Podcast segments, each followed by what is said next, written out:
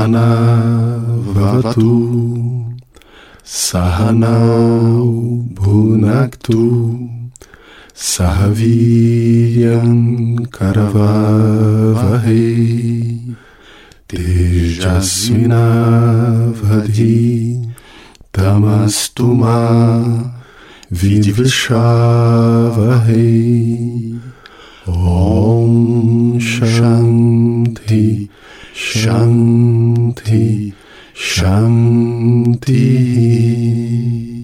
Sejam bem-vindos a mais um Mandalan. Eu sou Albert e estamos aqui com o professor Dr. Abílio Pérez, pesquisador na área de cultura e filosofia indianas.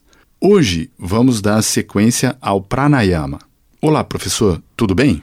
Olá, Albert. Olá a todos os ouvintes. A técnica do pranayama, ela nos leva a uma percepção da quantidade que de respira os ciclos, melhor dizendo, os ciclos de respiração normal que em média é de 12 a 20 vezes por minuto. Isso é muito rápido, considerando os objetivos do yoga. O que poderíamos é, falar ou discorrer sobre esse assunto, professor? A respiração, como dito, ela está relacionada a esse fluxo do, do alento, mas lidando com uma terminologia assim mais moderna, da ciência moderna, digamos que ela está relacionada a estados mentais, estados emocionais. Né?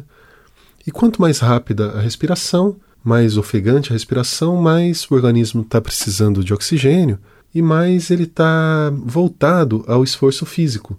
E quanto mais pausada essa respiração, quanto mais lento o ciclo, é, em termos de quantos segundos eu levo para inspirar, quantos segundos eu levo para expirar, mais eu estou voltado a um estado de relaxamento corporal e mais aberto a estados meditativos.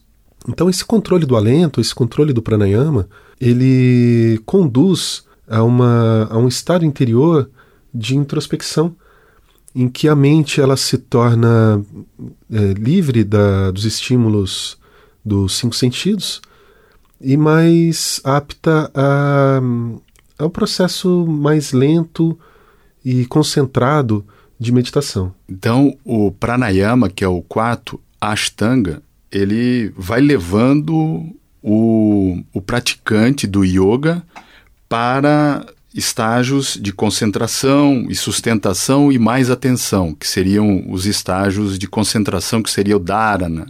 É, mas antes, é, teríamos que passar ainda pelo pratyahara, que é a abstração ou o retraimento né? abstração ou retraimento. Seria mais ou menos esses os caminhos dos componentes do, do yoga, professor? Sim, justamente. O, a, a, gente lidou agora com os dois componentes que podemos chamar de corporais, e do, do próximo componente em diante, todos eles são internos e relacionados à meditação. Em específico, o quinto componente, que fecha o, o ciclo externo do yoga, que é Pratyahara, Pratyahara ele se equivale à, à conquista da liberdade da mente diante dos estímulos sensórios. Perfeito, professor. Então, no, na próxima coluna, falaremos sobre o Pratyahara. Muito obrigado aos ouvintes. Namastê, professor. Namastê. Até a próxima.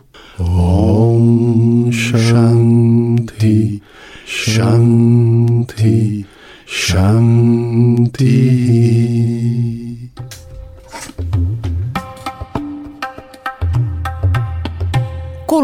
Mandalã, Cultura e Filosofia Indiana.